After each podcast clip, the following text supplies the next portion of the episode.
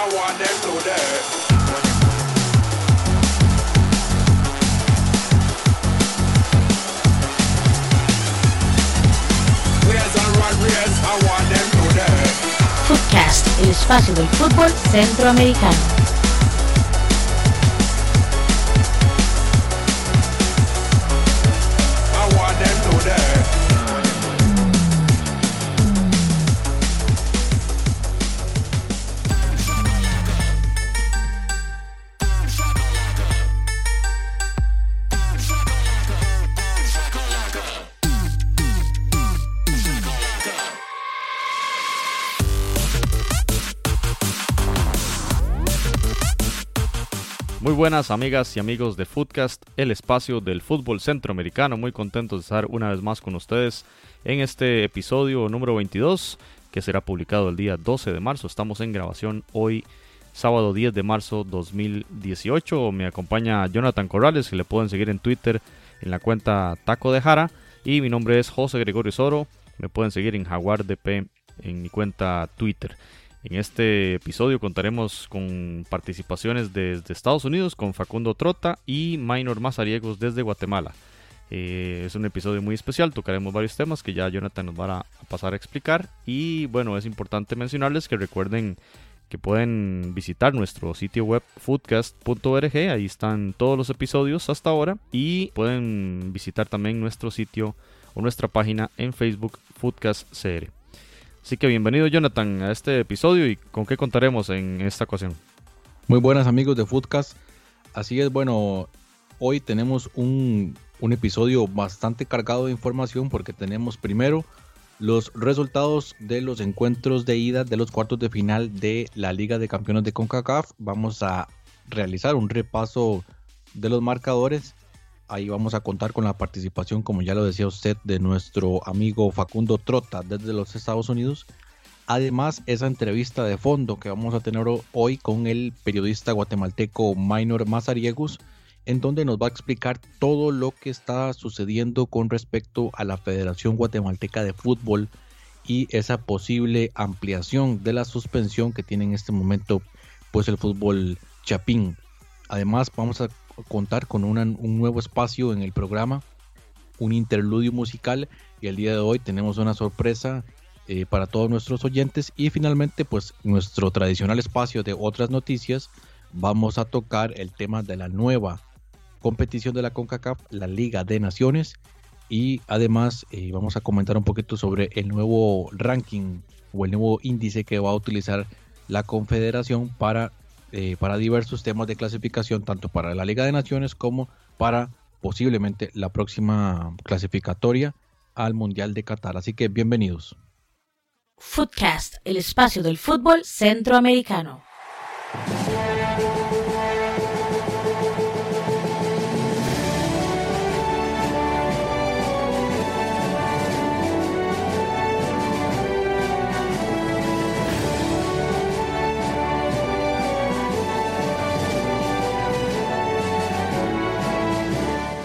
Bueno, y pasamos al tema de la Liga de Campeones de CONCACAF que disputó los juegos de ida en la fase de cuartos de final. Esta semana anterior, el América de México despachó 4-0 al equipo panameño de Tauro. Y el equipo de Tijuana en casa perdió 0-2 contra New York Red Bulls. El día miércoles Toronto recibió la visita de Tigres y ganó 2 por 1 y el, ese mismo día Seattle Sounders le ganó 1 por 0 a las Chivas de Guadalajara. Así que esos fueron los resultados en esta serie de cuartos de final y empezamos el análisis con el tema del América contra Tauro, donde bueno, los goles de Corona al 19, Martín al 71, Domínguez al 79 e Ibargüen al 81 dan cuenta de una goleada y pues damos casi que por cerrado el tema de esta serie donde estaba la única representación centroamericana en esta fase de cuartos de final de la Liga de Campeones, aunque podríamos decir que Tauro hizo un, un buen papel en la primera parte. Inclusive al cierre de la primera parte con el 1 a 0 iba, eh, se dio una jugada eh, muy polémica donde hay un remate, el, portero hizo, del América hizo una salida eh, bastante mala, hay un remate de larga distancia y la bola iba a entrar muy suavemente, el portero retrocede, logra golpear con su mano la pelota y en la línea o bueno, no, no, hay el ojo del halcón que se utiliza en Europa o en el Mundial, pero la jugada fue muy polémica y hubo ahí al cierre del primer tiempo una, una enorme discusión de los jugadores panameños con el árbitro porque decían que la pelota había ingresado, hubiese sido el 1 a 1 y terminaba el primer tiempo, pero al final el árbitro no, concede el gol y bueno, ya luego el América encaró el partido con más calma, hizo algunos cambios, entró el jugador Domínguez y pues hizo un golazo en el 3 a 0, un verdadero eh, gol de primerísimo nivel y al 81 el 4-0 ya eh, le pone el, el, cierre en el juego que bueno el equipo de, de, Tauro ya una circunstancia bastante complicada para el partido de vuelta donde necesitaría hacer cuatro goles eh, y no recibir ninguno para buscar los tiros de penal. Bueno me parece a mí que pasó por encima del equipo de América contra el Tauro lastimosamente entonces casi damos por cerrado la participación centroamericana en, esta edición 2018 de la Liga de Campeones de la CONCACAF. Sí, correcto, como le dice usted, creo que bueno, ya la serie está totalmente cerrada. Qué lástima, porque mm, el Tauro, como, como lo decía usted, el, el primer tiempo el Tauro tuvo un rendimiento aceptable, podríamos decirlo, estaba sosteniendo bien el resultado y finalmente ese golazo, ¿verdad? De, Joe Corona, que ponía ya el 1, el 1 por 0, todavía ahí, eso era a los, 19 minutos, todavía ahí el partido, el equipo de Tauro lo estaba manejando, hizo algunos cambios a nivel defensivo en el sistema táctico, empleó una línea de 5 para ver si contenía un poquito lo que estaba haciendo el América. Los minutos fueron pasando y, y bueno, se da esa jugada que usted lo describe muy bien, del portero Marquesín, que tuvo esa salida pavorosa y por poco, ¿verdad? Se da ese empate. Pero sí, en el segundo tiempo, ahí fue donde el, Tauro se cayó. El ingreso de, de, Domínguez, el paraguayo, creo que fue bastante, bastante bueno. Empezó a, a moverse muy bien, sobre todo por el lado izquierdo, las intervenciones que tuvo. Y bueno, poco a poco empezaron a caer los goles. Y bueno, el, desplome total de, de Tauro, que finalmente sale goleado y con una imagen deficiente para los, las aspiraciones de un equipo de, Panamá, de, CONCACAF. Hubo críticas eh, bastante fuertes sobre el planteamiento defensivo y sobre algunos jugadores que fueron señalados por parte de la prensa. Pero bueno, ya ahora el, análisis posterior eh, siempre va a ser un poco complicado desde esos aspectos porque mm, pues hay que ver que, este equipo de Tauro, si bien es cierto, de los equipos grandes de Panamá, en estas instancias todavía se le nota cierta inexperiencia. Entonces, bueno, lamentablemente eh, hasta aquí llega su participación y creo que también para el, para el fútbol centroamericano hasta aquí llegó. Pasamos al juego en Tijuana. El partido se disputó el martes 6 de marzo y el equipo de New York da la estocada de visita 0-2 y adivinen, adivinen, quién hizo las anotaciones de New York, el jugador del que hemos hablado muchísimo aquí, Wright Phillips. El primer gol lo hizo al minuto 9 y al minuto 67 el 2 0. Jonathan, un golpe bravísimo que da la MLS porque le está ganando el Red Bulls al Tijuana en México. O sea, me parece a mí que fue un resultado sumamente contundente de New York. Y bueno, lo habíamos conversado cuando analizamos Tijuana-Motagua, que el equipo de México desperdició enormes, enormes opciones de gol, goles prácticamente cantados. Y pues en este partido, si bien tuvo un dominio el equipo Tijuana, eh, hacia el final del juego más bien se notó cierta desesperación, cierto descontrol en la creación de juego y New York me parece un equipo de mucho oficio y con esa arma letal en ofensiva y ganar de visita en esta instancia creo yo que le ponen en una en un contexto en una situación demasiado favorable al equipo estadounidense para el juego de vuelta y, y bueno eh, ese 0-2 me parece a mí casi casi que lapidario. Tijuana tendría que anotar tres goles en Estados Unidos para pasar en forma directa. Un 3 a 0, por ejemplo, que lo vemos muy complicado por el rendimiento que ha tenido este equipo de New York. Y repetimos, los equipos de la MLS que han tenido ya partidos de... Prácticamente uno diría que los juegos de esta CONCACAF Liga de Campeones han sido sus principales fogueos de cara al inicio de la MLS, que ya arrancó el fin de semana anterior pero que ya han calentado bastante rápido y los resultados en esta competición lo han demostrado. Así que yo veo muy complicado el panorama para el equipo de Cholos y me parece un robusto eh, equipo de Nueva York, Jonathan. Es correcto. La principal virtud que ha tenido este New York Red Bulls ha sido aprovechar las oportunidades que se les han presentado. Ha sido clínico con esas chances que no han sido muchas, pero que las ha sabido aprovechar. Así fue con la eliminatoria contra el Olimpia. Y en este caso así es. Y otra cosa muy importante, tener un jugador de experiencia y un jugador bien curtido con ese rosa internacional que se requiere para una competición de este de esta calibre. El señor Bradley Rice Phillips lo demostró también contra el Olimpia y ahora de visita con dos anotaciones súper importantes, primero a los nueve minutos y luego en el segundo tiempo, ya a los 67, poniendo un importantísimo 2 a 0 de visita. Y bueno, ya ahora para el Cholos cuesta arriba, un equipo que se ha visto bastante reducido en su rendimiento, sobre todo pues que en otras temporadas en el fútbol mexicano había estado en las primeras posiciones, en, este, en esta ocasión se ve difícil. Ya contra el Motagua veíamos algunas deficiencias, ¿verdad? Pero sí castigados fuertemente. El portero del New York, Luis Robles, tuvo algunas intervenciones importantes, pero digámoslo así, no una intervención salvadora espectacular, sino, o sea, eh, remates que él poco a poco fue, mm, iba deteniendo. Tal vez no los mejores remates, no eran las mejores llegadas de Cholos. O sea, sí tengo que, que darle mérito a Luis Robles, pero también me parece que las acciones de peligro que generaron no fueron las mejores. Destaco ahí la participación de Michael Amir Murillo, lateral derecho del New York Red Bulls panameño. Tuvo una muy buena participación, sobre todo hay que tomar en cuenta que este, este partido por algunos momentos se puso muy áspero a nivel físico. Hubieron algunos roces entre los jugadores, entre ellos, eh, bueno, Michael, Michael, Michael Murillo. Y creo que ahí sí se dieron de todo a todo, definitivamente estos dos equipos bastante fuertes en la marca. O sea, recordemos que ahí hay jugadores uruguayos, argentinos, que de verdad, eh, paraguayos, ¿verdad? Que son jugadores muy recios y cuando hay que meter pierna la meten y así, y así se dio, ¿verdad? Pero del lado de New York, pues también hay jugadores que meten la pierna y en el caso, por ejemplo, de Kevin Lawrence, jamaiquino, Mark Lawrence, perdón, el caso de Murillo, Parker, o sea, definitivamente cuando fueron a meter pierna, ahí encontraron, encontraron un rival en la banca en el equipo de New York también estuvo Fidel Escobar, pero no tuvo participación.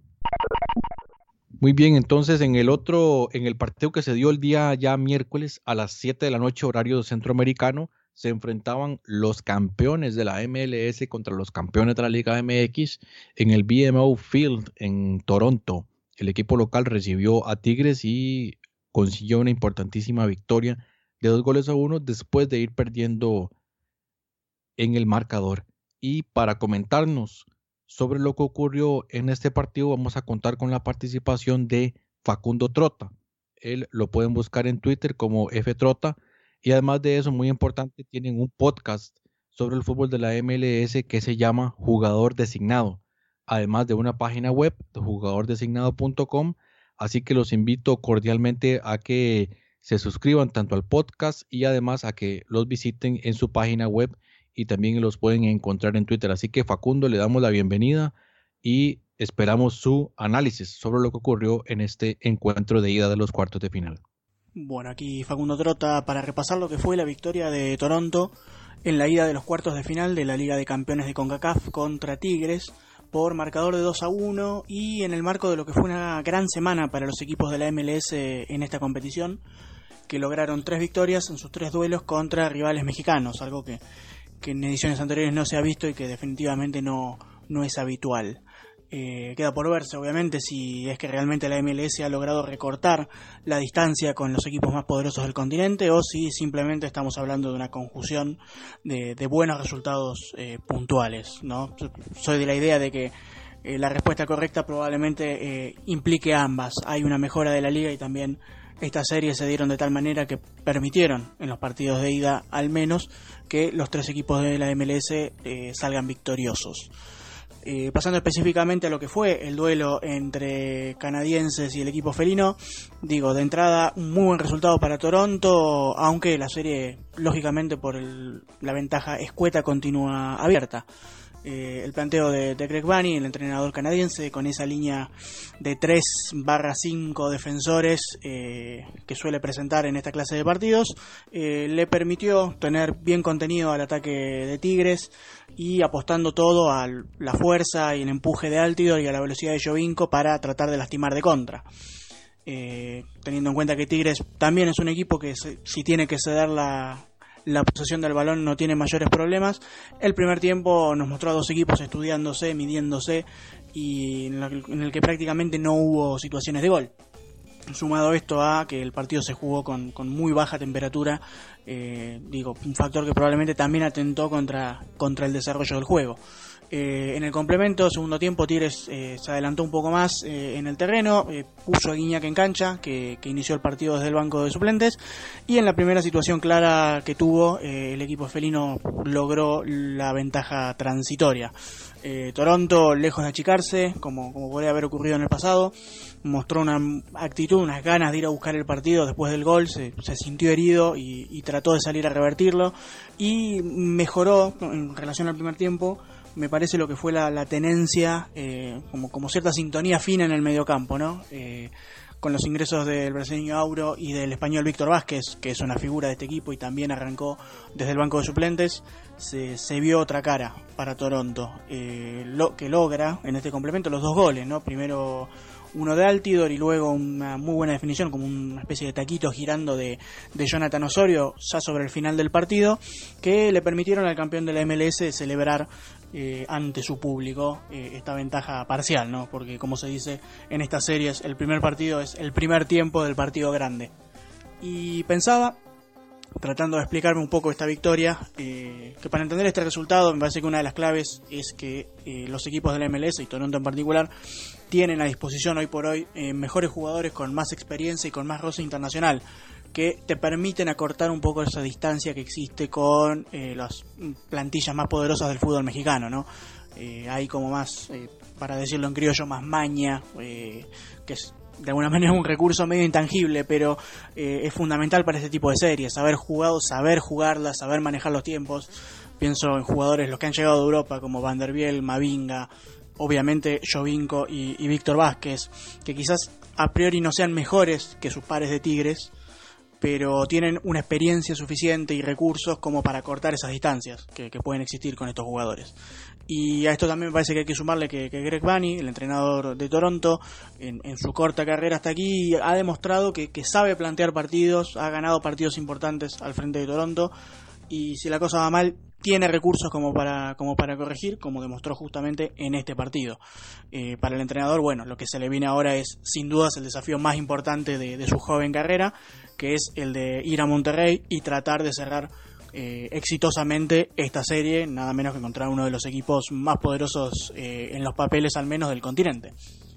Y bueno, para ir cerrando, más allá del buen resultado, me parece que el gol de visitante, eh, el definir de local la serie, la jerarquía de sus jugadores, me siguen haciendo pensar que Tigres es el principal candidato para quedarse con este cruce. Toronto va a tener que estar muy concentrado, va a tener que mostrar esa actitud que tuvo en el segundo tiempo durante todo el partido, no achicarse ante el marco y, si logran todo esto, bueno, quizás este, dan ahí una pequeña sorpresa en el estadio universitario y se queda en la serie. Pero bueno, me parece que jugando en casa y con la obligación de remontar, vamos a ver también un Tigres que lo va a salir a buscar de entrada, que va a tirar toda la carne en el asador, que va a contar con el francés Guignac desde el arranque y eso inclina un poco la balanza a su favor. Toronto, bueno, como, como en la liga, como en MLS el año pasado, mm, intentará una vez más, me parece, callar a quienes dudan. Recordemos que es un equipo que ha tenido una historia en sus primeros años al menos bastante eh, pobre en materia de títulos, en materia de eh, cap- capacidad y calidad futbolística, Pero bueno, está, eso es un equipo nuevo prácticamente en estos últimos años y buscará una vez más hacer historia, callar a los, a los que pueden llegar a dudar y seguir sumando páginas exitosas a su historia. Muy bien, Facundo, muchísimas gracias por la participación.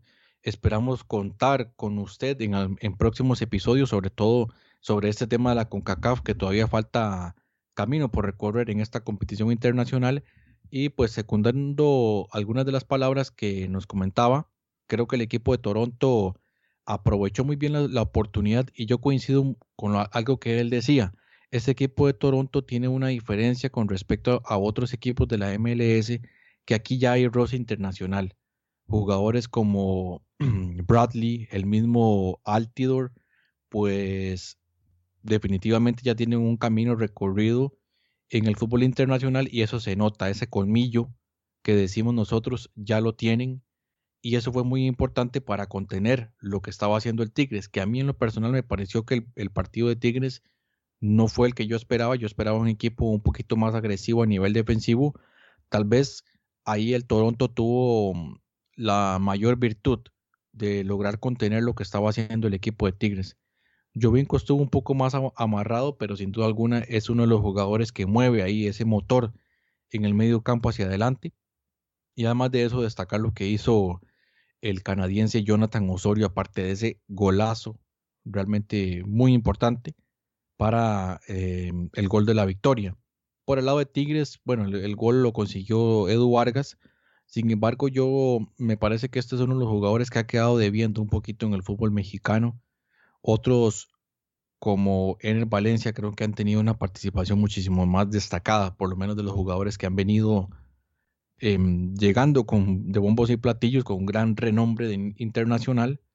Y bueno, para el segundo tiempo también tuvimos la participación de, de Guiñac, que ingresó por Valencia justo en la etapa complementaria, pero pues no tuvo la incidencia esperada y al final de cuentas el Toronto consigue una importante victoria. Lo que hay que ver ahora es si esto le va a alcanzar para los partidos de vuelta, que luego lo vamos a analizar. Jonathan, este, lo decíamos en, la previa, la delantera del Toronto se la podría hacer cualquier club de la Confederación. Tener ahí a, a y a Altidor en una dupla ofensiva bastante interesante porque podríamos hablar de Jovinko, un jugador más de, desequilibrio, y Altidor, un pivoteador de primer nivel, cabeceador y, bueno, un jugador muy fuerte. Entonces hay una combinación muy interesante de ahí de estilos y de, de biotipos de jugador que se lo brinda a una, a una ofensiva bastante poderosa del Toronto y no es fácil regresar, darle vuelta a un marcador contra quizá el mejor equipo de la Confederación como es Tigres. En el 52 Edu Vargas, el, gol que pone de una preocupación bastante importante a, a Toronto, pero apenas pasaron 8 minutos y este, pudieron regresar al partido con el gol de Altidor. Y como usted indica, ese gol de Taquito Osorio, bueno, es de antología. Creo que junto con el de Domínguez, ahí están los mejores goles de la fecha. Y bueno, 2 a 1. ¿Qué puede pasar o no puede pasar? ahí lo veremos. Pero creo que Toronto, y como lo decíamos anteriormente, eh, era un equipo que le podía dar pelea a Tigres. Y bueno, el hecho de que Guiñac jugara eh, al inicio de la segunda parte me parece a mí que fue que el Tuca ya entendió que era un rival de mucho más peso y jerarquía y que podía tener un resultado adverso. De hecho, le hizo eh, las jugadas que Guiñac participó, llevó peligro, un excelente delantero. Eh, vimos varias jugadas de pivoteo y algunos remates que realizó con, mucho peligro para la portería del equipo canadiense pero que al final el asedio que vino tras el gol de Tigres, el asedio fue incesante, quizá hasta el minuto, hasta el gol de Osorio, ¿verdad? Que es donde ya este, las fuerzas ya no daban para más, pero un resultado muy, muy importante para el equipo canadiense. Y junto con el otro resultado de New York dan cuenta de una, eh, al menos en esta edición, eh, un, un dominio de la MLS en esta fecha al menos. Vamos a ver qué resulta de los juegos de vuelta, pero eh, muy importante el triunfo de Toronto. Y, por ejemplo, que viene para el Tigres, además de ese juego de vuelta en el que va a ser súper importante eh, ganarle a Toronto para llegar a las semifinales, este fin de semana juegan contra el Toluca en la Liga, en la Liga MX. Entonces, vean ustedes la importancia de estas rotaciones para el Toca porque se enfrentan cada tres días, cada cuatro días partidos de muchísimo peso y vamos a ver eh, este juego contra Cholos, que también tiene su partido de vuelta en, New York el, eh, la próxima semana, el día martes. Vamos a ver cómo afectan estos, este juego importantísimo en Monterrey del fin de semana, cómo podría afectar a ambas escuadras mexicanas que tienen que remontar sus series respectivas contra New York y contra el equipo de Toronto. Partidazo ese Tigres Tijuana. Eso lo vamos a ver hoy. Bueno, y para cerrar esta mm, fase, estos juegos de ida de los cuartos de final, hablaremos del último juego que se, que se disputó el miércoles por la noche entre Seattle Saunders y Guadalajara. 1 a 0 ganó el equipo estadounidense con un gol de Clint Dempsey, quien si no, el, el jugador insignia no solo del equipo, sino también de, del, del fútbol norteamericano, del fútbol estadounidense al minuto 78, bastante cerca del cierre, un Seattle Saunders acosador totalmente en, ese, en esa portería de Chivas y un equipo que vimos desplegando un buen fútbol, no solo ganó, sino ganó, ganó bien, inclusive podría decir yo, eh, ganó con un marcador muy corto, mereció unos dos o tres goles más, lastimosamente, bueno, una combinación entre factores defensivos y impericia de los delanteros de Seattle eh, digamos que impidió un, un marcador de 3 o 4 por 0 que hubieran sellado definitivamente la eliminatoria. Eh, la eliminatoria sigue abierta, Chivas tiene vida todavía, pero este, se vio superado, muy, muy superado por un equipo de Seattle que como lo habíamos comentado también, eh, un ambiente de Champions, verdaderamente Jonathan, este estadio en Seattle y la afición verdaderamente una empatía total con su equipo que empujaba constantemente. Eh, más allá de los eh, del famoso grito polémico, ¿verdad? cuando el equipo rival a un equipo mexicano eh, hay un saque de puerta, un grito nefasto, ¿verdad? Que también se escuchó ahí, pero la, afición de Seattle con cánticos muy al estilo suramericano, me pareció en algunos momentos y muy interesante cómo la afición empujaba para este para que este equipo pudiera lograr este triunfo importantísimo en el juego de ida, que me parece al final un resultado corto para el Seattle y que peligra la clasificación, desplegó fútbol para tener un marcador más, más abultado, pero no lo logró materializar. Y destacar ahí no solo a Dempsey, sino la labor de Lodeiro, que es jugador más, eh, un zurdo de mucha categoría, de mucha técnica, y que, bueno, generó muchísimo fútbol, además el encargado de los tiros libres que llevan peligro constante a la portería rival, Jonathan. Correcto, sí, yo coincido con usted en este estadio del centro Link, Linkfield. Tiene todo un ambiente muy latino, ¿verdad? Una influencia latina muy importante que se ha venido viendo en los estadios de la MLS, pero este en particular, pues tiene un ambiente muy agradable. Y sí, pues a nivel sudamericano, el aporte que le da a Nicolo Deiro, un jugador, por supuesto, cortidísimo de fútbol europeo y también sudamericano, como fue su participación con el equipo de Boca Juniors. Yo coincido plenamente con usted en este caso. A mí me pareció que el equipo de Seattle tuvo un rendimiento muy superior a lo, que podía mostrar el equipo de Chivas de Guadalajara. El problema es que lo deja vivo, ¿verdad? Lo deja vivo porque si bien es cierto, Chivas no ha venido jugando bien, ya lo recordamos con los análisis que nos había hecho Francisco Céspedes en los partidos contra el equipo de Cibao de la República Dominicana y lo que estamos viendo en, la Liga MX, además, se ve reflejado en este otro partido donde definitivamente nos dejó debiendo. Y es interesante porque si usted se pone a repasar la planilla que tiene, tiene jugadores importantes, incluso miembros de la Selección Nacional de México. Sin embargo, el rendimiento de este equipo viene, viene bastante mal, los dirigidos por, por Almeida. Ahora, por el lado de Seattle, pues sí, un rendimiento bastante bueno, pero lamentablemente lo deja vivo y ese gol de Clint Dempsey podría ser insuficiente. Algo importante fue no haber concedido goles de visita, pero sí, o sea, creo que, ahí la diferencia fue muy poca y es uno, de los, es uno de los partidos que queda con esa incógnita de lo que podría suceder en, en la vuelta. Destacar ahí, además de los jugadores que ya usted nombraba, en el caso de Seattle, también la participación de Román Torres, que esta vez sí fue titular, ya recuperado de su lesión. También ahí ya inicia participación con miras a lo que puede hacer de la selección. Y además, también participación del costarricense William Francis, que a mi criterio tuvo una excelente participación, incluso estuvo a punto de generar una asistencia en un centro desde la izquierda, en donde Clint Dempsey estuvo a punto de haber anotado en ese momento lo que podría ser el 2 a 0. Ahora esperar lo que se da en la vuelta, que será ya en México, en Guadalajara. Y pues estaremos atentos a la participación de Seattle, especialmente por nuestros compatriotas y pues eh, compañeros del fútbol centroamericano. Vamos a ver cómo les va.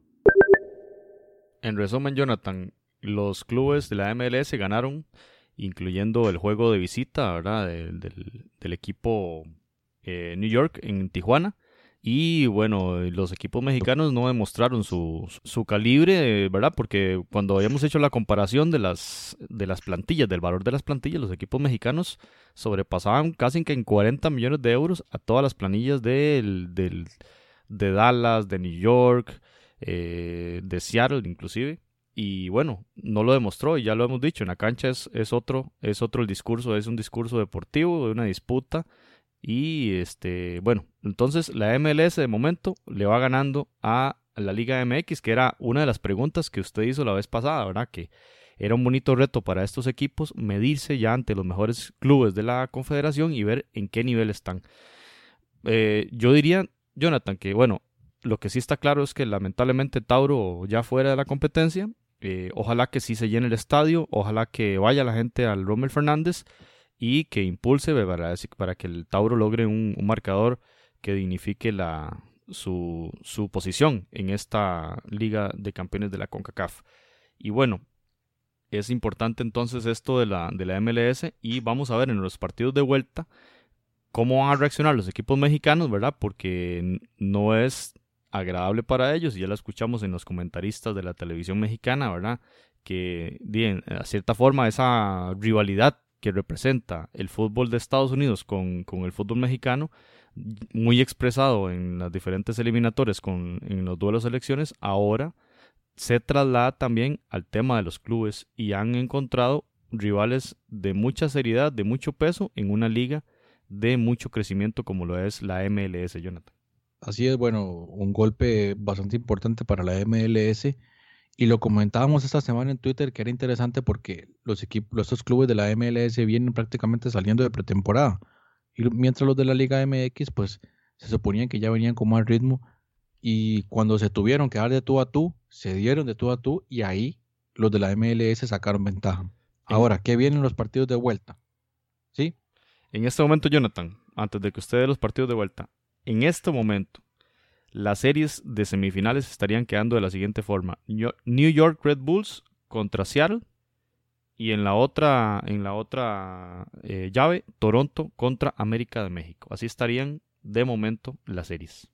Por ahí especulaban de alguna manera lo que podría suceder si este equipo de Toronto continúa en avan avanzando, lo que sería dar, darse una, una final, una posible final de, la, de esta Liga de Campeones, un Toronto-Seattle, repitiendo la, las dos finales de la, de la MLS consecutivas que se han dado. Yo en lo personal creo que todavía ahí se va a meter un equipo mexicano. Pero entonces el martes, partidos de vuelta, a las 7 de la noche, el equipo de New York Red Bulls va a recibir a Tijuana y ese mismo martes, pero a las 9, Tigres de la Universidad Autónoma de Nuevo León va a recibir al equipo de Toronto. Aquí yo al equipo de New York Red Bulls creo que tiene ventaja. En el caso de Toronto Tigres, creo que todavía ahí el Tigres tiene, tiene algo que decir.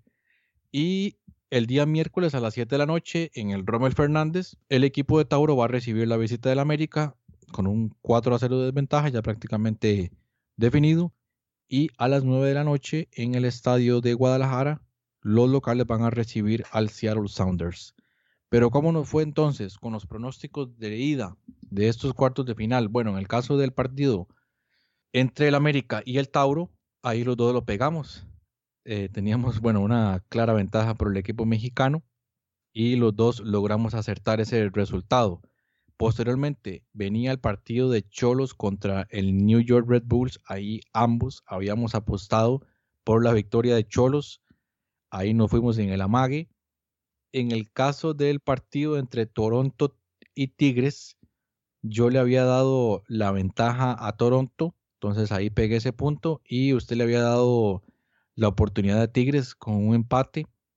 Y en el último partido, el Seattle contra Chivas, yo le había dado, le había dado el empate a Seattle y usted le daba una posible victoria al equipo local de, mm, de Seattle, entonces ahí usted tuvo ese punto. Entonces, en términos generales, dos y dos, dos resultados para cada uno, pues un rendimiento ahí medio aceptable para un fútbol, para el fútbol de CONCACAF. Y entonces vienen los pronósticos para los partidos de vuelta de esta Liga de Campeones de CONCACAF. Tauro y América. Ahí, bueno, yo le voy a dar la, la, victoria al equipo mexicano, a pesar de que ya esa serie está prácticamente cerrada. Jonathan Jay, ya mejoré el rendimiento. Pasé como del 35% al 50%. Ya me voy más contento para el próximo episodio. Bueno, vamos a ver con estos. Eh, en este caso, a Tauro América, igual le pongo la fichita al equipo mexicano, que creo que es ya tiene liquidada esa serie. Bueno, vamos a, a ver el resultado del partido. Creo igual que eh, América que posiblemente juegue con, un equipo eh, con rotaciones, creo yo que igual se va a llevar la victoria allá en el Rommel Fernández. Ok, bueno, en el, sigue entonces el equipo de, mm, de New York Red Bull recibiendo a Cholos. Ahí le voy a dar el empate en el resultado. ¿Cómo lo ve usted? New York va a asegurar la, el resultado, una victoria para dar el pase. Y Cholos, recordemos, juega en Nuevo León, juega contra Tigres este fin de semana. Yo lo veo complicadísimo en el tema físico. Gana New York. Muy bien, luego, luego pasamos a la zona regia donde Tigres va a recibir a Toronto. Ahí yo le voy a dar la victoria a Tigres, que ojo, ¿verdad? Como, se, como hemos explicado, no es lo mismo que quién va a pasar la serie, pero por lo menos en el partido creo que lo gana Tigres. Sí, igual gana Tigres este partido y yo creo que Guiñac va a jugar de titular porque el Tuca Ferretti ya vio que Toronto es un hueso muy muy duro. Gana Tigres el partido. Y finalmente Chivas recibe a Seattle, ahí yo le voy a poner un empate al encuentro. Igual le doy el empate, Seattle va, va a entrar con un partido bastante fuerte y Chivas, bueno, solo contra Cibao demostró un buen rendimiento en ofensiva, pero en el partido de ida tanto en Seattle como en República Dominicana demostró poco poderío ofensivo. Creo que ahora, con un rival de mucho más peso, eh, igual no, no podrá lograr la victoria. en la Liga MX va en el lugar 18, así que Chivas lo veo un, un equipo debilitado y Seattle todo lo contrario. Creo que estas circunstancias darán un buen escenario para un empate de Seattle en Guadalajara. Muy bien, con esto cerramos de momento el tema de la Liga de Campeones de CONCACAF. Usted está escuchando Footcast, el espacio del fútbol centroamericano. Bien, como hemos comentado, el tema de Guatemala es un tema muy, muy complejo, en el que desde octubre de 2016 ha sido sancionado por FIFA, por eso Guatemala no ha competido ni en eliminatorias de Liga Menor tanto masculino como femenino, ni tampoco participado en la liga CONCACAF y ahora en la liga de campeones tampoco está. Y bueno, no está en nada de lo que diga CONCACAF y nada de lo que diga FIFA, excepto en el ranking de FIFA. Pero bueno, el tema es complejísimo, lo vimos la vez pasada sobre la noticia, un ultimátum que dio FIFA al 30 de abril. Si la situación no ha regularizado, el 30 de abril será penalizado aún más con más dureza de parte de la FIFA, será desafiliado de FIFA si a esa fecha no se ha solventado la situación.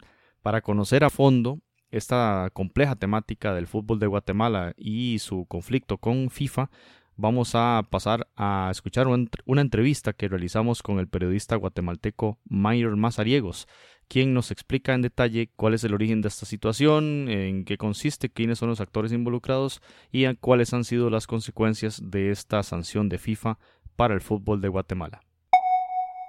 Bien, gracias amigos de Footcast, el espacio del fútbol centroamericano. Estamos hoy en una entrevista muy especial con Minor Mazariegos, periodista guatemalteco especializado en el tema del fútbol eh, chapín y pues vamos a hablar Minor sobre las circunstancias que rodean esta situación con, con, FIFA y con la Federación de Fútbol Guatemalteco. Así que bienvenido, Minor.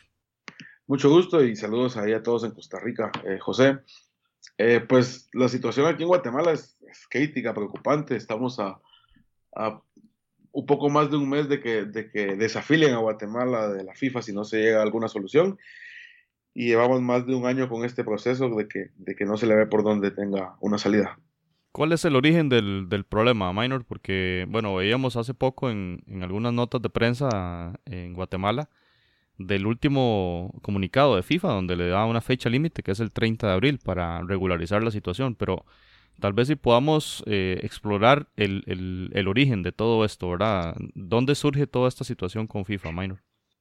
Mira, todo empezó cuando comenzaron aquellas capturas por, por casos de corrupción y entre esas iba el presidente de la Federación de Fútbol de Guatemala, Brian Jiménez, que, que está en Estados Unidos. A partir de ahí, cuando nos quedamos sin presidente, la FIFA nombró una comisión eh, transitoria, llamémoslo así, o de regulación, con el fin de, de arreglar eh, toda la cuestión del fútbol en Guatemala por, por muchos casos de corrupción que habían. Sin embargo, un grupo que incluía a las asociaciones departamentales de Guatemala, estuvo en contra de, esa designación de FIFA. Y, y, basado en las leyes de Guatemala, no lo reconocieron. Entonces, a partir de ahí, empezó como una guerra entre Guatemala y FIFA, que terminó con la suspensión de, de Guatemala y vino FIFA e impuso a partir, para que Guatemala regrese, estas son las reglas. Y el problema es de que entre las reglas va una cuestión de la elección, que es que no haya ningún ente que, que fuera de FIFA que, que, se meta. Y la ley de Guatemala tiene a un tribunal, eh, un tribunal de elección del deporte, que tiene que ser el que, el que elija no solo del fútbol, sino que todos los deportes. Eh, a través de ellos se hacen las elecciones. Y FIFA no está de acuerdo con eso. Eso es lo que, entonces, lo que leíamos que se llama la Confederación Deportiva Autónoma de Guatemala. Esa no, es, ¿verdad? Bueno, Sí, la, la, Confederación Deportiva Autónoma de Guatemala es como el ente superior de todos los deportes. Y no hay forma de que te lo quites porque es la ley de Guatemala la que lo tiene así desde, desde hace ya varios años, ¿verdad? O sea, la tendrían que forma... realizar una reforma legal para poder ajustarse a los lineamientos de FIFA. Sí, el problema es de que, de que como la ley es general, tendría que aplicarse a todos los deportes, no solo al fútbol. Y por eso es de que no se ha podido hacer ese cambio porque, porque afectarías a todos los deportes por eh, querer eh, arreglar la cuestión con el fútbol. Y aparte que, que, cambiar una ley no es fácil porque tenés que tener al Congreso de acuerdo para que voten eh, a favor de ese cambio de ley y, y, eso es algo que ha sido bien complicado aquí. Pero todo empezó por esa mala gestión porque yo me imagino que, pero ya solo es cuestión mía de que, de que FIFA tal vez hubiese cedido un poco esa parte si aquí hubieran trabajado en conjunto, pero como había una guerra entre unos que creían que no tenía esta, esta comisión transitoria, fue que inició todo el problema. Ok, Minor, entonces viene la, pr la primera prohibición, esto cae en el año 2016, si no me equivoco. Eh, en el año 2016 fue donde empezamos ya a no tener participación internacional, ¿verdad? ¿Qué consecuencias ha tenido esto, Minor, a nivel de clubes, eh, por ejemplo, en la participación en las diferentes ligas internacionales, así como el tema de la selección? ¿Cómo, cómo lo analizas desde el punto de vista deportivo, Minor? Mira, papá, empecemos por el punto de vista económico que, que se ha perdido un montón los clubes por no participar en CONCACAF pierden, eh, no me acuerdo cuál es la cantidad exacta, pero pierden una cantidad económica que, que, es significativa al final para los equipos, ¿verdad? Y eso afecta también al, al futbolista, ¿verdad? Que ya no llega a recibir eh, esa, esa cantidad. La afición también se desmotiva un poco porque Guatemala tiene esa peculiaridad. A los equipos de fútbol los van a ver, si mucho, un buen partido de fútbol con gente tiene 2.000, 2.500 personas de ahí nos vamos para abajo, hay partidos con 300 personas. Pero la selección es donde llenan el estadio, llegan 20 mil personas, que es lo que le cabe al, al, estadio, ¿verdad? Y no tenemos esa parte ahorita que, que, es como que muy importante para el fútbol de Guatemala, ¿verdad? ¿Y la prohibición aplica para todas las categorías minor o solo aplica para la sí. selección mayor de fútbol masculino? No, aplica para todas las categorías y los clubes. Eh, si te das cuenta ahorita, eh, por ejemplo, no se participó en, en, en un clasificatorio sub-17 femenino y hay fechas que se han ido perdiendo, ¿verdad? La selección mayor cabal ahorita el 1 de marzo eh, quedó suspendida de la Copa Centroamericana, ya no se puede inscribir y por ende no va a poder participar en la Copa de Oro, que, que esta es clasificatoria. Entonces tenemos un proceso perdido ya de aquí hasta el 2019. ¿Qué pasa entonces con todos esos procesos de liga menor, eh, tanto masculino como femenino? Hay, la federación está trabajando, tienen entrenadores, hay, hay entrenamientos, o está todo mira, como si no existiera el fútbol?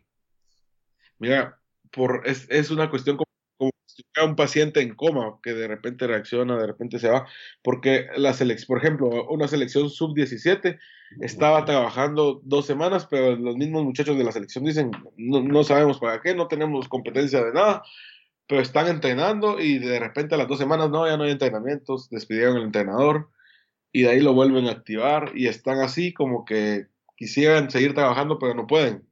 Por, por cuestiones hasta económicas eh, con la federación, ¿verdad? ¿Y qué pasa con la selección mayor? Eh, ¿Actualmente tienen entrenador nombrado o están en una fase de No. entrenazgo? No hay nada, ahorita como que no existía la selección.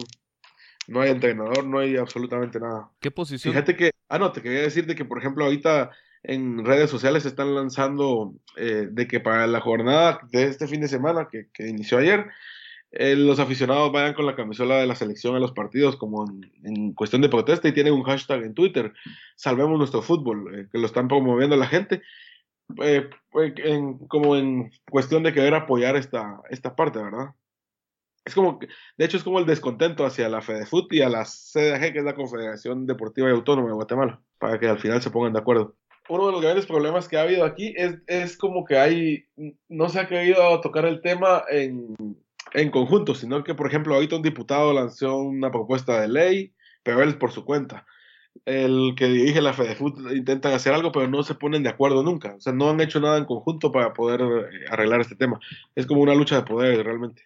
Minor, falta mes y resto para, para que termine esa fecha que dio FIFA el 30 de abril. ¿Cómo ves en la realidad? Digamos, ¿es posible realizar el cambio que, que desea FIFA antes de ese tiempo? ¿Cómo, cómo lo ves? ¿Qué tan factible sea esta situación? Yo lo veo extremadamente difícil porque aquí nadie no se ponen de acuerdo. O sea, como te digo, los diputados están haciendo un camino, la CDG está llevando otro camino y la FEDEFUT otro camino. Todos lo que quieren es quedarse como con el poder de, de salvar a Guatemala, pero no lo hacen en conjunto. Yo lo que veo más probable es de que van a desafiliar a Guatemala y que, y alguien me decía, un abogado, que lo que va a tocar es irlo a pelear al TAS, porque ahí es donde se pudiera llegar a ganar esa, esa cuestión. Porque FIFA va contra una ley nacional, entonces ahí es donde, está el pequeño detalle. Claro, el TAS es el Tribunal Internacional del, del Deporte, donde tendría que acudir a Guatemala tras, tras esta situación con FIFA. Ahora, Minor, quizás exploremos un poquito las reacciones de los jugadores, ¿verdad? Que al final son los que, quienes desempeñan el- la disciplina deportiva. Veíamos hace poco declaraciones o una publicación en Instagram de parte del Pescadito Ruiz, donde prácticamente despotricaba contra toda la dirigencia guatemalteca. ¿Qué, opiniones eh, tienen ustedes al respecto de estas eh, formas de ver el problema desde el punto de vista de Carlos Ruiz, por ejemplo? Mira, Carlos Ruiz eh, tiene la, ahorita la ventaja de que como él eh, ya no es futbolista, puede expresarse un poquito más fuerte que los futbolistas actuales, ¿verdad?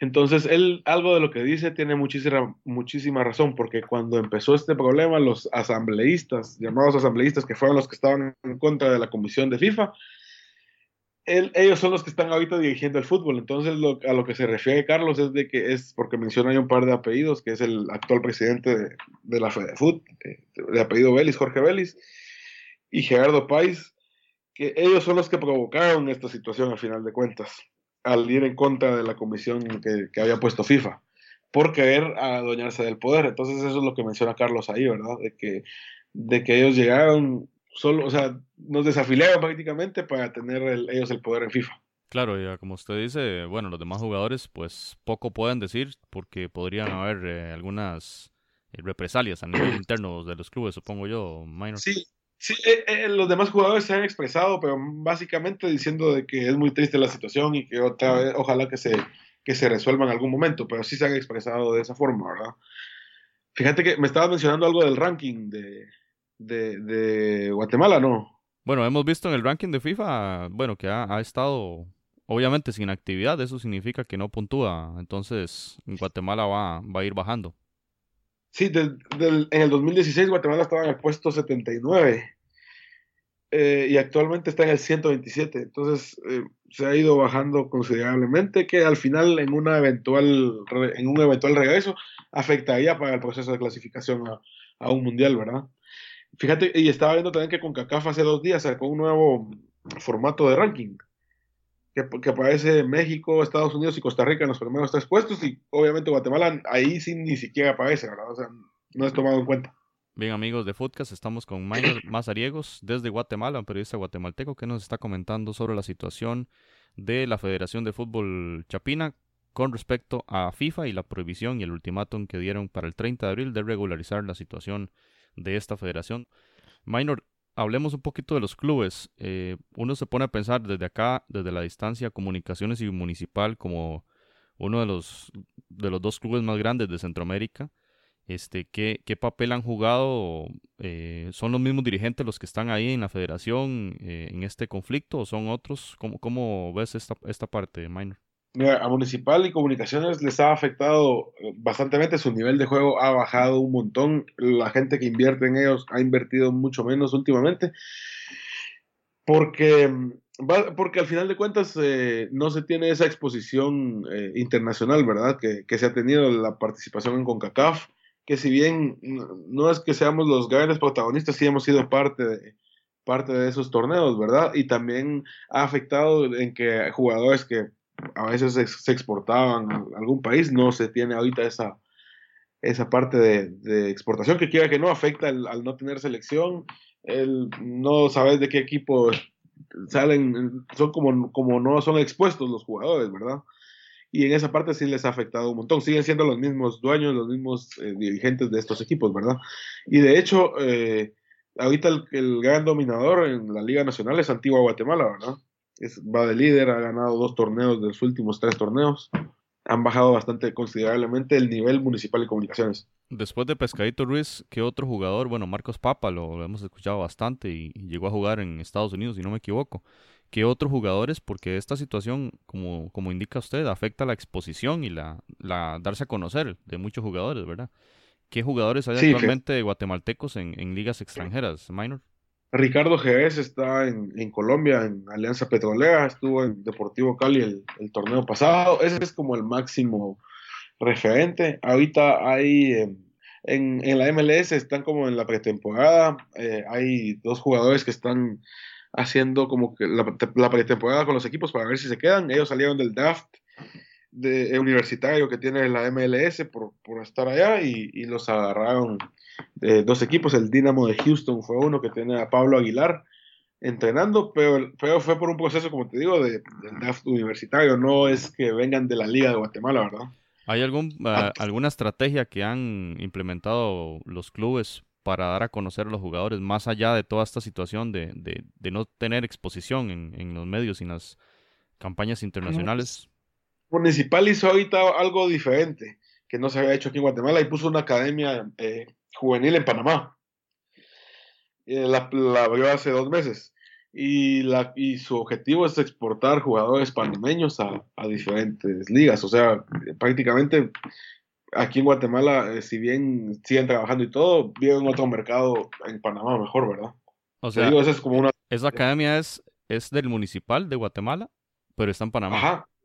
Sí, y es, es para los panameños, ¿verdad? Para que ellos puedan eh, prepararse, pero es el dueño del municipal y de hecho sí se llama municipal, tienen su página web y todo eh, ya funcionando. Interesante. Entonces te digo, es una como estrategia que no se había dado en Guatemala, que se está dando hasta ahorita, ¿verdad? Así como que están viendo mercado en otros países. Pero es mucho más como para venta de jugadores, digamos, pero, pero de otro, de otro país, digamos, en este caso panameños. Sí, sí, básicamente es lo que buscan, es exportar jugadores panameños. Muy interesante. ¿Algún otro comentario, Minor, respecto a esta circunstancia de FIFA, de cómo ha afectado al, al fútbol chapín en general y a las ligas y a los, los diferentes clubes y selección, selecciones nacionales, Minor? Yo lo, lo, que te puedo decir es de que si de por sí Guatemala iba a pasos lentos intentando avanzar en el fútbol, esto sí nos ha dejado muchísimo más atrás, porque afecta a una generación completa es muy probable que ni siquiera podamos participar en Qatar. Imagínate que nunca hemos ido a un mundial, pero siempre está ahí la esperanza de, de, ir, ¿verdad? Pero en este momento ni siquiera esa esperanza podemos tener porque no podemos participar. Entonces sí está afectando muy fuerte y los dirigentes no se dan cuenta que, que por poder están perdiendo en lo futbolístico y en lo económico, porque también eh, los derechos de transmisión, toda esa parte, en los partidos, lo, el voltaje de los partidos de la selección generan ingresos a al fútbol que se están perdiendo, ¿verdad? Eh, y no se dan cuenta de eso por, por una lucha de poderes entre, entre varios grupos que, que es ridícula porque están afectando al país completo. Minor, ¿y cómo ha afectado esto al, a la prensa también? Porque la prensa vive, vive en gran parte de las circunstancias o de los campeonatos y, de- y demás competencias, ¿verdad? ¿Cómo, ¿Cómo ha sido esa afectación con los medios de comunicación? Mira, también afecta fuerte. La, la prensa ha estado insistiendo, ha estado eh, viendo el tema, tocándolo semana tras semana, porque quiera que no, eh, es parte de la prensa deportiva. El, de- del 100%, el 80% es fútbol, ¿verdad? Que se cubre, entonces sí afecta eh, un montón. Y, y ahorita se cubre la liga local y todo, pero sí se pierde muchísimo al no tener esa parte de la selección, ¿verdad? Muy bien, Minor Mazariegos, eh, periodista guatemalteco. Minor, muchísimas gracias por este tiempo que nos ha dedicado para Footcast, el espacio del fútbol centroamericano. Ya hemos conocido en forma general este conflicto que tiene Guatemala con la FIFA y muchas gracias por todos estos conocimientos y esperamos en el futuro, Minor, futuros eh, contactos también para otros temas eh, relacionados con la Liga Guatemalteca de Fútbol. No, gracias a ustedes eh, por llamar y por interesarse en el fútbol centroamericano, ¿verdad? Que a la larga es nuestro fútbol y es el que, el que nos apasiona un montón, ¿verdad? Ajá, ajá. ¿Qué vas a ver? Una chancha, amor, sin un cabezado. Una chancha y un chancho. un chancho, En fin. No sé lo que es el amor, estoy inventando. Quiero creer que es herramienta para el cambio. No importa quién, con quién se están amando. Siento que estamos ganando. No sé lo que es el amor, estoy inventando. Quiero creer que es herramienta para el cambio. No importa quién, con quién se están amando. Siento que estamos ganando. Ni yo soy suyo, ni ustedes. Esta canción que están escuchando es de mi buen amigo Nezumi Gap. La canción se llama Herramienta para el Cambio. Así que bueno, vamos a escuchar un poquito más, pero recuerden buscar todo el material de Nezumi Gap. Él es un rapero costarricense, originario de la zona de San Carlos, Costa Rica. Lo pueden buscar en Facebook como Nezumi Gap. Y además muy recomendado también que busquen a Nezumi Gap en Spotify, donde hay una, un gran material de manera gratuita para que lo pueden buscar. Además, yo creo que también está en YouTube, pero bueno, principalmente que lo busquen en Facebook como Nezumi Gap y también con el mismo nombre en Spotify, muy recomendado. Vamos a escuchar un poquito más de herramienta para el cambio. Quiero creer que es herramienta para el cambio. Importa quién, con quién se están amando. Siento que estamos ganando. No sé lo que es el amor, estoy inventando. Quiero creer que es herramienta para el cambio. No importa quién, con quién se están amando. Siento que estamos ganando. Creo en Adán y Eva, como en Fabián Esteban. Vamos entonces a comentar otras noticias del área centroamericana y yo creo que la principal que fue pues la presentación oficial de la nueva competición, la Liga de Naciones de CONCACAF, se dio la semana anterior, el día miércoles, y bueno, una, una nueva competición que en primera instancia viene a mejorar o darle visibilidad, sobre todo a algunos equipos menores, por así decirlo, en la zona de CONCACAF. Todo parece indicar también que desaparece la Copa Centroamericana de Naciones, así que pues eh, eh, ese mm, trofeito que tenía Costa Rica, ocho veces campeón de la Copa Centroamericana, desaparece, ya no, no más. Em, y además de eso, también pareciera, ¿verdad? Según algunas o algunos rumores que andan por ahí, que esta Liga de Naciones de CONCACAF va a servir también como una posible preclasificación a la fase eliminatoria para el Mundial o por lo menos que va a tener algún tipo de incidencia en las posiciones o en, en, el- en esa, en esa fase de clasificación. Entonces, José, bueno, vimos la rifa, analizamos un poquito la situación y bueno, en esta primera ronda clasificatoria a la fase de grupos de la Liga de Naciones de CONCACAF, por así decirlo, se ve un poco en principio complicada. Pero bueno, ya la vamos a, comentar un poquito para ver si la podemos entender mejor. Y bueno, ahí lo principal para nuestras aspiraciones, por lo menos, es que al menos durante esta primera fase clasificatoria, los equipos que jugaron la hexagonal no van a tener participación y estarían hasta el 2019 ya cuando se entre en lo que es fase de grupos o en las ligas más bien, en las ligas de, de la Liga de Naciones de CONCACAF. Bueno, Jonathan, esta Copa Oro 2019 sí se va a disputar. Y de hecho, esta Liga de Naciones eh, va a servir de clasificatoria a dicha competición. Luego de eso no se sabe. Y otra cosa que no se sabe es si esta Liga de Naciones cada cuánto se va a disputar.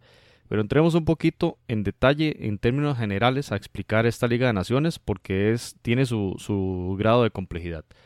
Lo más general es, esta Liga de Naciones se va a disputar en fechas FIFA a partir del mes de septiembre y es una fase de clasificación para las 34 selecciones miembro, exceptuando a las 6 de la hexagonal para Rusia 2018, que ya están clasificadas en la Liga A. Y entonces estas 34 eh, selecciones tienen que disputar una serie de cuatro partidos y los mejores clasificados de esa fase de clasificación, o mejor dicho, de acuerdo a los resultados, como una liga, puntos, goles a favor, gol diferencia, todos los criterios de puntuación, se van a determinar esos 34 del 1 al 34 y según el lugar que ocupen van a pasar a formar parte tanto de la liga en el grupo A, liga B o liga C. Estas ligas eh, están determinadas entonces en función del, eh, de la ubicación de la puntuación en esta fase de clasificación. Vamos entonces a explicar un poquito, un poquito más en detalle eh, cada una de las de los grupos con los que está definido este sistema de clasificación para la Liga de Naciones de la CONCACAF. Repetimos, es una nueva competición que esta semana dio a conocer la Confederación eh, del área de la CONCACAF. Bueno, vamos a ver entonces. Para esta fase de clasificación, de esto lo que vamos a conversar ahora, las seis selecciones Estados Unidos, Honduras, México, Panamá, Costa Rica y Trinidad Tobago, que fueron las que disputaron la hexágona al final, están exentas de jugar en este en este rango, en esta fase, en esta fase previa. Esas ya están sembradas en una fase posterior que ahorita también vamos a pasar a explicar. Bien, entonces, en la CONCACAF, mediante un ranking nuevo que eh, creó, un sistema de puntuaciones en las que ubicó del, del puesto 1 eh, al 41, que son las 41 confederaciones, o más bien las 41 federaciones miembros de CONCACAF, se designó un ranking. Mediante ese ranking se establecieron cuatro, eh, cuatro grupos. Esos cuatro grupos A, B, C y D se, hicieron, se hizo una distribución de los diferentes equipos en función de la puntuación en dicho ranking. Para efectos de nuestro interés, vamos a hablar del grupo A y el grupo B. En el grupo A, ¿dónde está la selección, la selecta, la selección salvadoreña? Ahí está junto a Jamaica, Canadá, Haití, eh, está la selección de Montserrat, está la selección de Cuba, Guyana Francesa y Guadalupe. Entonces son ocho equipos, entre los cuales está El Salvador. Ese es el grupo A de esta Liga de Naciones que va a disputar la fase de clasificación. Y en el grupo B nos interesan dos selecciones, Nicaragua y Belice, las selecciones de Centroamérica, que están en un grupo de nueve, el grupo B, junto con otros países como Curazao, San Nives, Surinam, etc. El grupo C, como dijimos, están en función del ranking de la CONCACAF los siguientes, las siguientes nueve selecciones en el ranking y en el grupo D los últimos ocho equipos en función de dicho ranking. Entonces, mediante un sistema computarizado se determinó eh, una serie de llaves para los partidos de las cuatro fechas de esta fase clasificatoria que se disputarán en las fechas FIFA de septiembre de 2018, octubre de 2018, noviembre de este año y la última fecha será en marzo del 2019. Los algoritmos para esta computadora, para este sistema computacional eran que ningún equipo puede enfrentarse a otro más de una vez y cada equipo tendrá que disputar dos juegos en casa y dos de visita. Y además, por ejemplo, El Salvador, que ya dijimos está en el grupo A, no podrá disputar más de un partido contra equipos del grupo A, sino que va a ser un partido contra un equipo del grupo A, uno, un partido contra el grupo, un, equipo del grupo B, igual con el grupo C y igual con el grupo D. Entonces se va, va a enfrentarse a rivales de todos los grupos. Y en función de eso, los puntos que logren, al igual que el resto de las 34 selecciones, se va a contabilizar como pensemos en la liga en el campeonato local de cualquiera de nuestros países. Así, en, ese ranking, entonces, los, La puntuación determinará quiénes van a clasificar a cuáles de las tres ligas A, B y C de las que eh, mencionamos. Pues bien, ya se definieron las jornadas, vamos a hablar muy rápido, muy rápido de los rivales de nuestras elecciones centroamericanas, que para efectos nuestros serían El Salvador, Belice y Nicaragua. En la fecha 1, por ejemplo, eh, Montserrat recibirá a la Selecta. Esto estamos hablando de septiembre de 2018. Belice va a recibir a Bahamas y Nicaragua tendrá que visitar San Vicente y las Granadinas. En la fecha 2, la Selecta juega en casa, esta vez contra Barbados. Nicaragua también jugará en Managua contra Anguila y Montserrat recibe la selección de Belice. Y bueno, así consecutivamente El Salvador al final, para no entrar en más detalles con esto, el partido más difícil para El Salvador será contra Jamaica, pero la ventaja que tiene, y esto es parte del azar de todo este sistema de rifa, es que va a jugar en el Cuscatlán contra el equipo quizá más difícil del, que, le, que le enfrentó el azar, que en este caso sería Jamaica. Pues bien, ya para entrar en tema de determinación de quienes clasifican eh, a las diferentes ligas. De las 34 selecciones, según la puntuación que logren en esta fase, en, esos cuatro fechas, en esas cuatro fechas que acabamos de explicar, las seis primeras selecciones, es decir, del puesto 1 al puesto 6 en esa tabla de posiciones, van a pasar directamente a la Liga A, la liga de mayor prestigio que se va a disputar en 2019 y 2020. ¿verdad? Entonces los seis primeros van a la Liga A. La del puesto 7 al puesto 22, Jonathan, de estas tablas de posiciones van a disputar la Liga B. Y estamos hablando de 16 equipos. En el caso de la Liga A estábamos hablando de 12 equipos. Y la liga de más bajo prestigio, digamos, de más bajo nivel, eh, más bajo ranking, que serían los equipos que queden en la tabla de posiciones de la fase de clasificación del puesto 23 al puesto 34. O sea, los, los equipos peor ubicados, los dos equipos peor ubicados, van a estar en la, como decir, en la tercera división de esta Liga de Naciones, por poner un ejemplo. Ese es el sistema. Y bueno, no se ha dicho cada cuánto se va a disputar la liga, lo que sí se sabe es que el último lugar de cada liga, A, B y C, eh, o por ejemplo en el A y el B, que es, es, el caso para el que aplica, el último puesto de la liga A desciende a la liga B el último puesto de la Liga B desciende a la Liga C. Y allí ya no aplica eh, el descenso porque es la liga de más bajo eh, eh, nivel. Y también se dan ascensos, como en los torneos nacionales, digámoslo así, para comprender un poquito mejor esto. El primer lugar de la Liga C en esta edición brincará a la Liga B en la próxima edición. Y la Liga, perdón, el primer puesto en la Liga B brincará a la Liga A en la próxima edición y el primer puesto en la Liga A será el ganador de esta Liga de Naciones de CONCACAF. Básicamente eso es como una especie de analogía con eh, el tema de los campeonatos nacionales, porque esto más o menos es como quiere hacerlo la CONCACAF, emulando también un sistema que acaba de anunciar la UEFA hace pocos meses que disputarán una Liga de Naciones de igual forma. Y ya para, como para cerrar el tema, Jonathan, para entrar en el análisis, los 10 primeros puestos de esa fase de clasificación van a clasificar en forma directa a la Copa de Oro. Y ya que ya están sembrados los equipos de la hexagonal pasada. O sea, Costa Rica y Panamá ya están sembrados en la Copa Oro 2019 y este, entonces los 10 primeros lugares de esta competición de Liga de Naciones en, el, en la fase de clasificación, aclaramos, estarán también clasificando a la Copa Oro 2019. Y bueno, la fase final que ya sería la fase siguiente. Todo esto que acabamos de hablar es la fase clasificatoria de los equipos de menor, de menor nivel, digamos, de acuerdo al ranking de la CONCACAF. En la fase final, ya disputándose las ligas, la A y la B y la C, se van a utilizar las fechas FIFA de septiembre, octubre y noviembre del 2019 y se va a jugar la final en el mes de marzo 2020.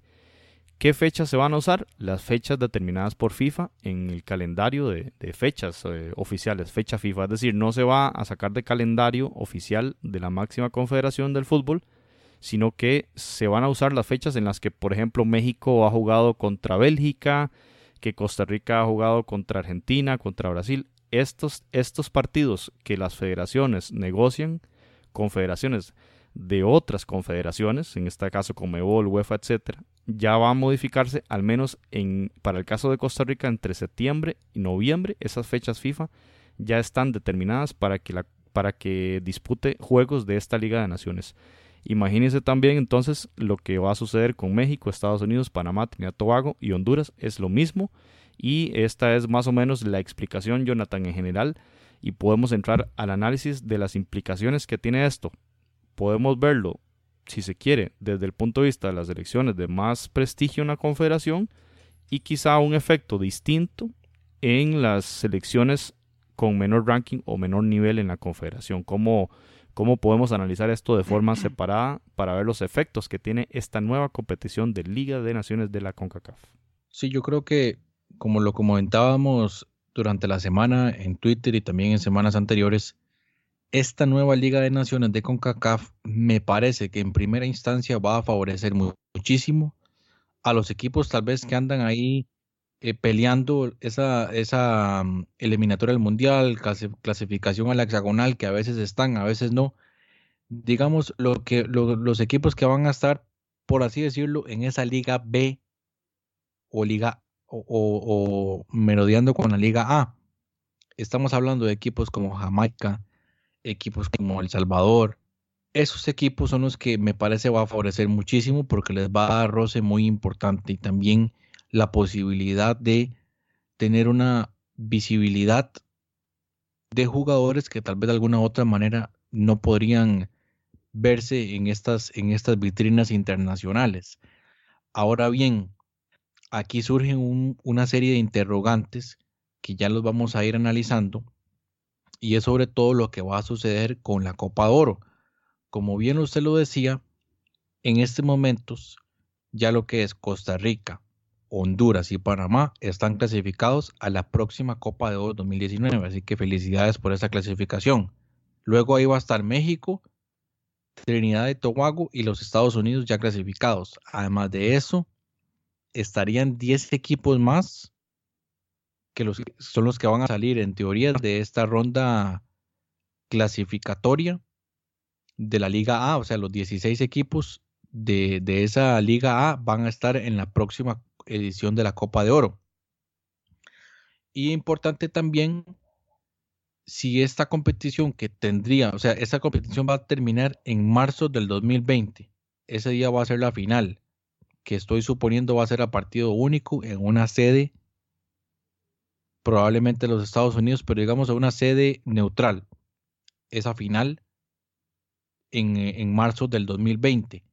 Una competición que tardaría dos años el, el, tiempo, digamos, corrido, dos años de competición. Los siguientes dos años serían lo que en teoría sería la eliminatoria de la FIFA hacia el Mundial, que eso no se puede eliminar. Lo que sí podría influir es los equipos o, las rondas que tendrían que disputar cada equipo para ese, para ese mundial.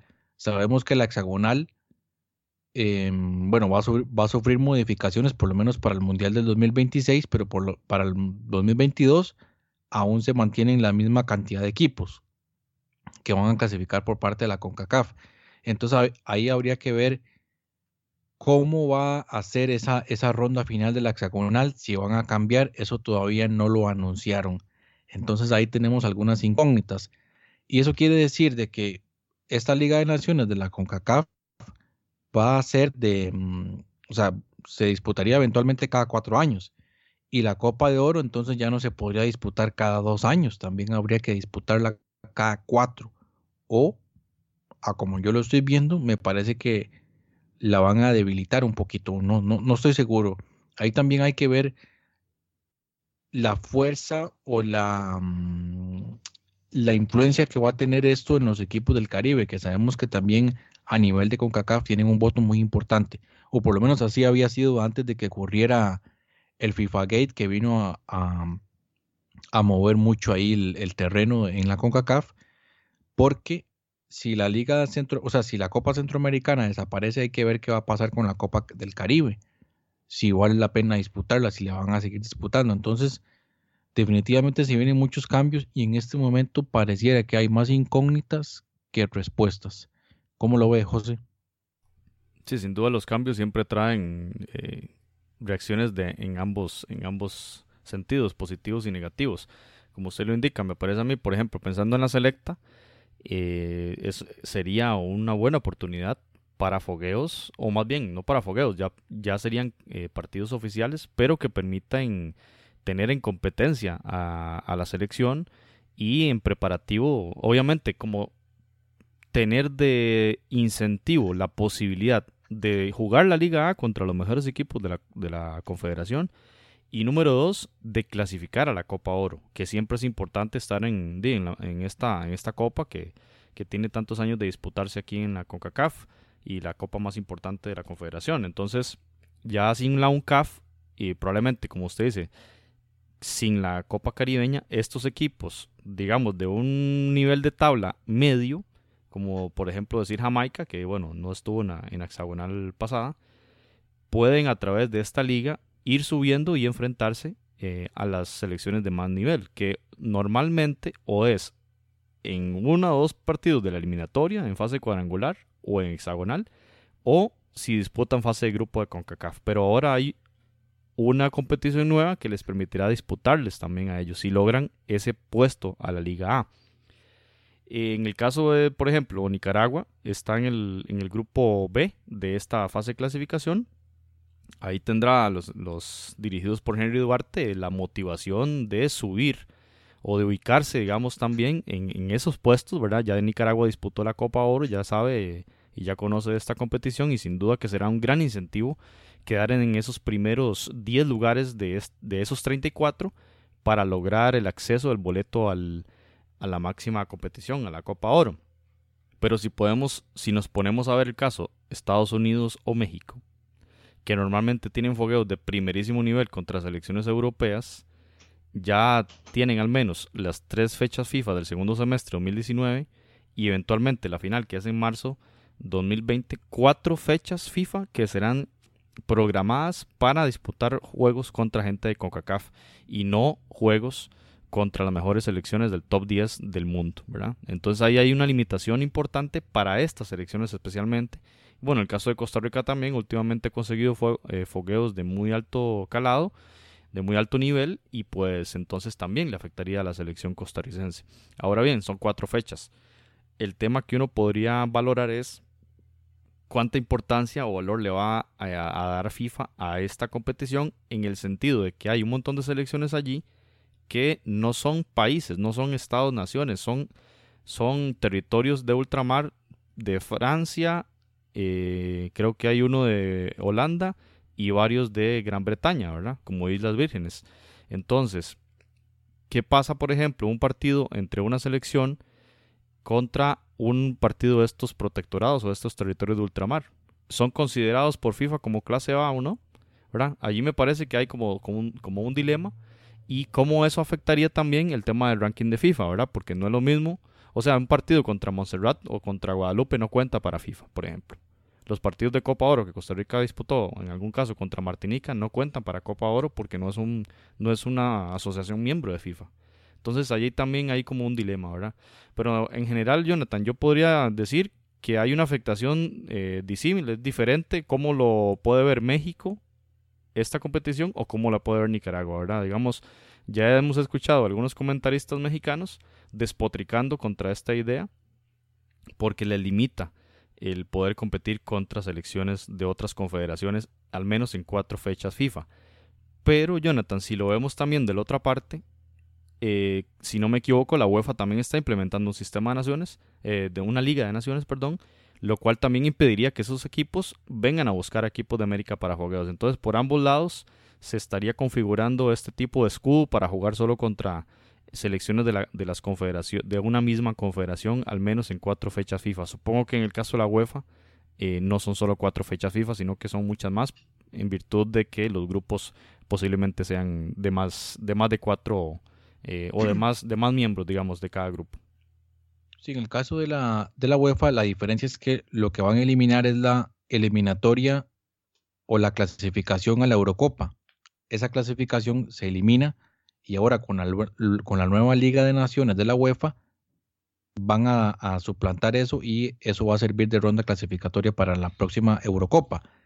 En el caso de CONCACAF, como no hay eliminatoria para la Copa de Oro, digamos, entre comillas, ahí viene a sustituir eso. Ahora, la Copa de Oro es en el 2019. Esta competición empieza este año a fin, en el segundo semestre. Va terminando en el 2020. En el 2020, en teoría, viene empezando lo que sería la clasificación al Mundial de Qatar 2022, que recordemos ese Mundial va a ser entre noviembre y diciembre.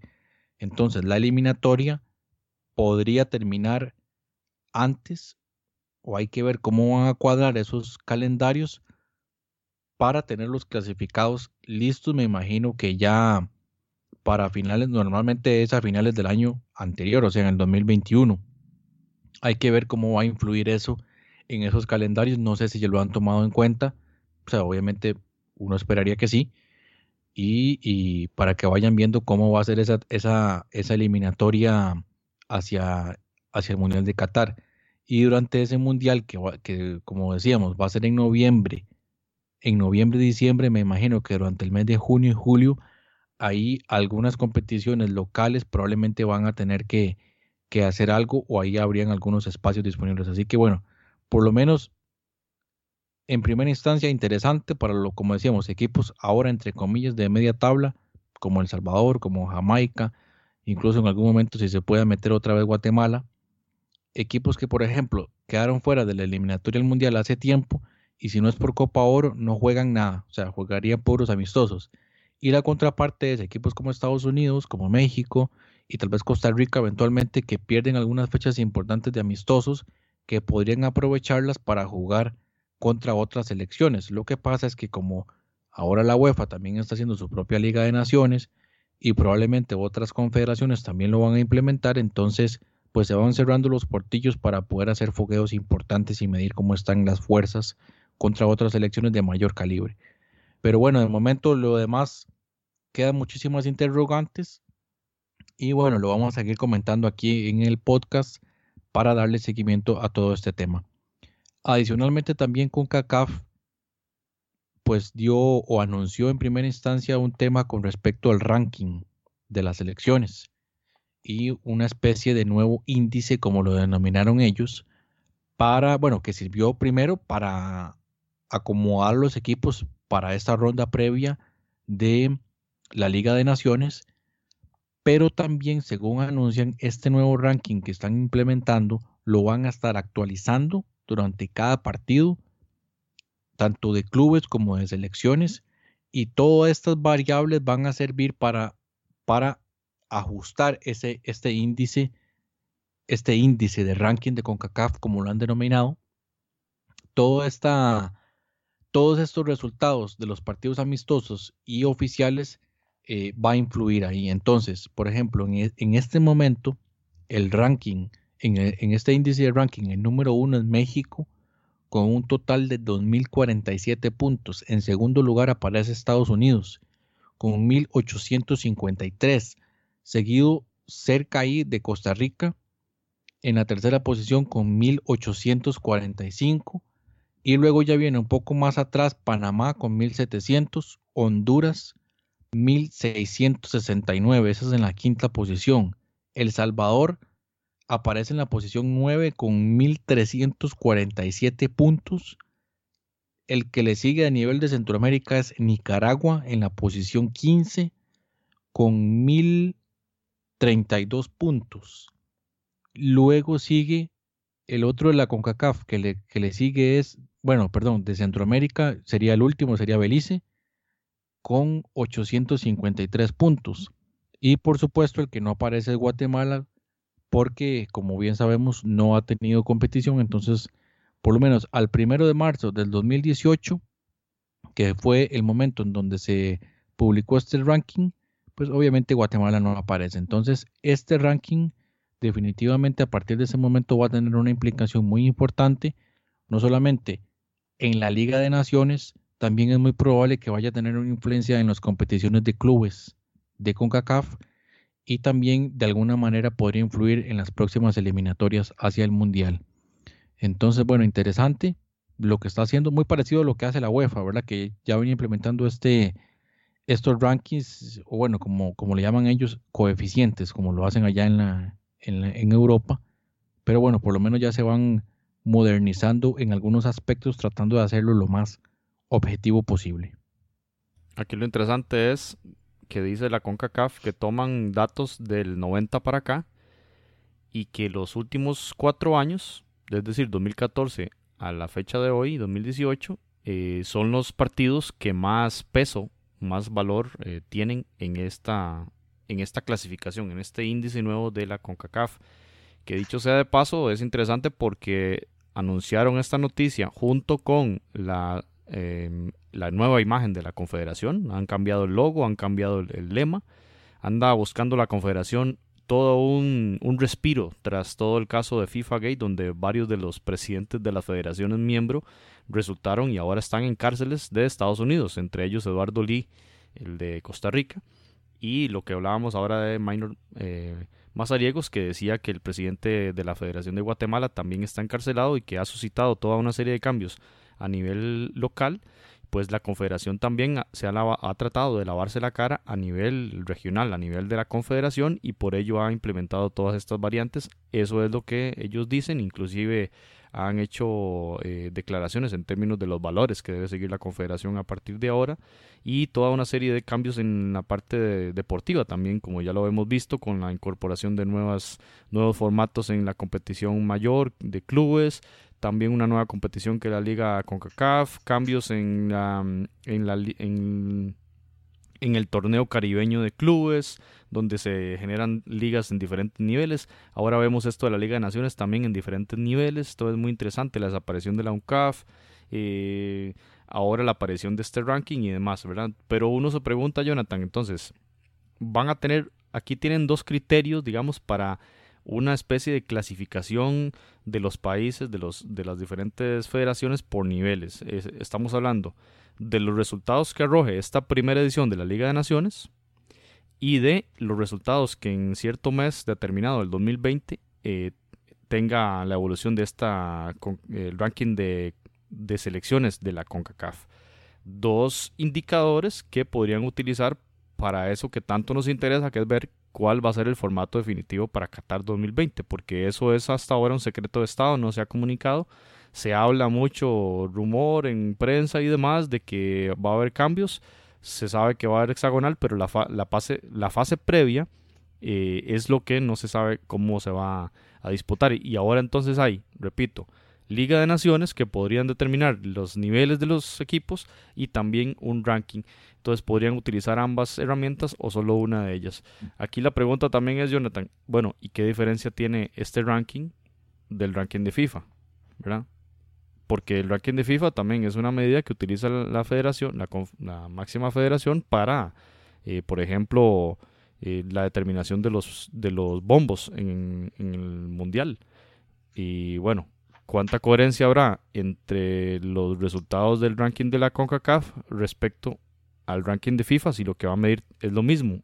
El indicador es partidos oficiales y partidos amistosos y va a tener una puntuación distinta, depende si, si usted ganó un partido oficial o si ganó un partido amistoso. Entonces hay como dudas en el aire que no son tampoco, eh, no queda la información muy clara ¿verdad? en el ambiente y además interesante, la confederación borra la información de la página web, donde al día de hoy, por ejemplo, no está, no hay ningún enlace directo a la información específica del ranking y de la metodología utilizada. Muy bien, bueno, interesante, ¿verdad? Todo esto que se viene en el mundo, en el mundo del fútbol, porque Gianni Infantino, aparentemente, cuando él llegó a la presidencia de la FIFA, le hizo una promesa a muchas de las federaciones asociadas a la FIFA y la principal promesa era de hacer el fútbol mucho más inclusivo. ¿Y cuál ha sido el efecto que ha tenido pues esta gestión que está haciendo Gianni Infantino? Bueno, el Mundial va a pasar ahora a ser de 48 equipos. La Eurocopa ahora va a ser de 24 y la Copa de Oro ya recientemente anunciada que pasa a ser de 16 equipos. Entonces ya se va viendo toda esta gestión.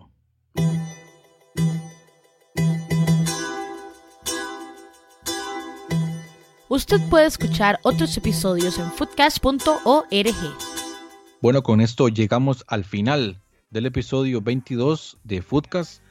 Para el próximo episodio vamos a estar hablando acerca de los partidos de vuelta de la Liga de Campeones de CONCACAF, así como también la previa hacia los partidos amistosos que van a tener tanto Costa Rica como, como Panamá en preparación hacia el Mundial del 2018 con las correspondientes fechas FIFA, así que pues muy cordialmente invitados desde ya a que nos escuchen en el episodio 23. No creo que esté mercadería de porquería ni que el abandono se contrarreste con amor en tu día. Tampoco creo que el amor sea un calabozo. Si ya no funciona, patear el culo a su esposo. Ni mato ni muero por amor, eso es mierda. Se acabó, queda lo bueno y lo malo va pa' la verga. No sé lo que es el amor, estoy inventando. Quiero creer que es herramienta para el cambio. No importa quién, con quién se están amando. Siento que estamos ganando. No sé lo que es el amor, estoy inventando. Quiero creer que es herramienta para el cambio. No importa quién, con quién se están amando. Siento que estamos ganando. No sé lo que es el amor, estoy inventando. Quiero creer que es herramienta para el cambio. No importa quién, con quién se están amando. Siento que estamos ganando.